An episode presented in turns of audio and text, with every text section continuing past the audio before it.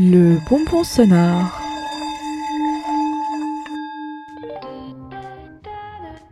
Le TGV Lyria numéro 4503 à destination de Strasbourg va partir.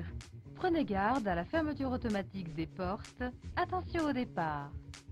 Je m'étais assise dans le sens de la marche et j'attendais le départ, qui semblait légèrement en retard, et j'ai vu le train partir dans le sens opposé à ma direction souhaitée.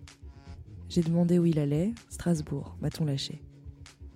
J'ai immédiatement commencé à paniquer, je devais absolument être rentrée dans la soirée, il était déjà 16h et je partais donc à l'est de la France alors que je voulais retourner en Île-de-France. J'ai vu l'embarras dans les yeux de mes voisins, me voyant soudainement affolée. Ils avaient l'air à la fois désolés pour moi et satisfaits d'eux-mêmes car eux étaient dans le bon train. J'ai regardé le panneau d'affichage à l'aide du compartiment, celui sur lequel on peut suivre le trajet minutieusement, et j'ai vu écrit le prochain arrêt, Besançon. Tout à coup, j'ai vu ma galère se dissiper. Je pourrais descendre à la station suivante et prendre un autre train pour Paris sans souci. J'ai vu la vieille dame en face de moi sourire. Elle était contente pour moi. J'avais trouvé une solution. Elle se réjouissait également de ne pas être la seule à être tête en l'air. J'ai vu le plaisir que cela lui procurait, d'avoir été réconfortée sur son caractère par notre rencontre éclair. J'ai vu le subtil soulagement d'accepter le droit à l'erreur et à l'errance.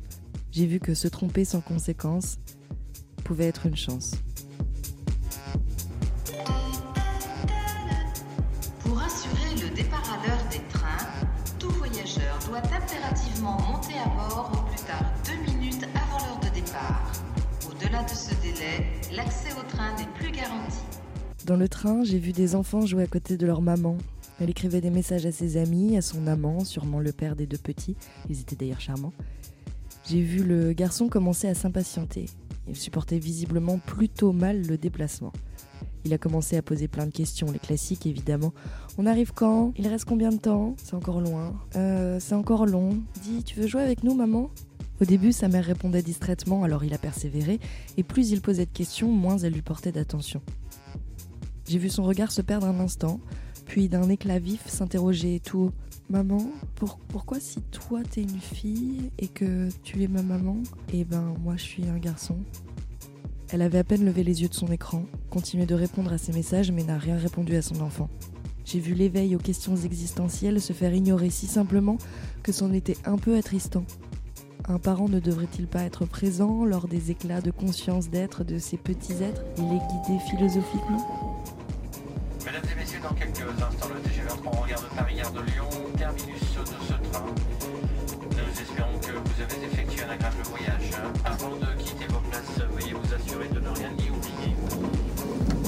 La SNCF et son personnel de bord ainsi que le personnel de restauration vous souhaitent une excellente de soirée.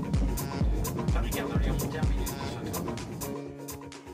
En sortant devant la gare, j'ai vu un homme couleur ébène danser devant la porte d'un hôtel, près d'une benne. Il était seul avec ses écouteurs et son téléphone.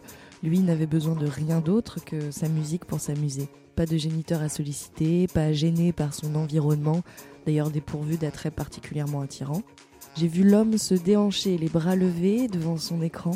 Il regardait sûrement un vidéoclip et tentait d'imiter une choré.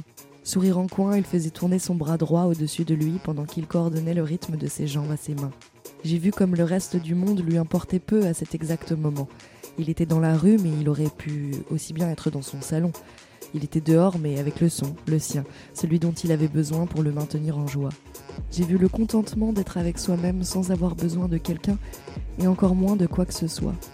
J'ai vu en croisant cette personne à quel point il est nécessaire de pouvoir se satisfaire de soi.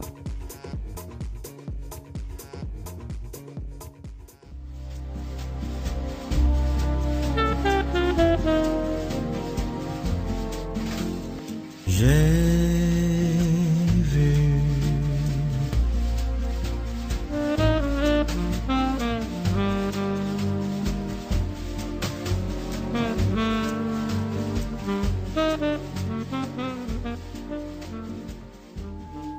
bonbon sonore proposé par les radios du réseau Radio Campus France.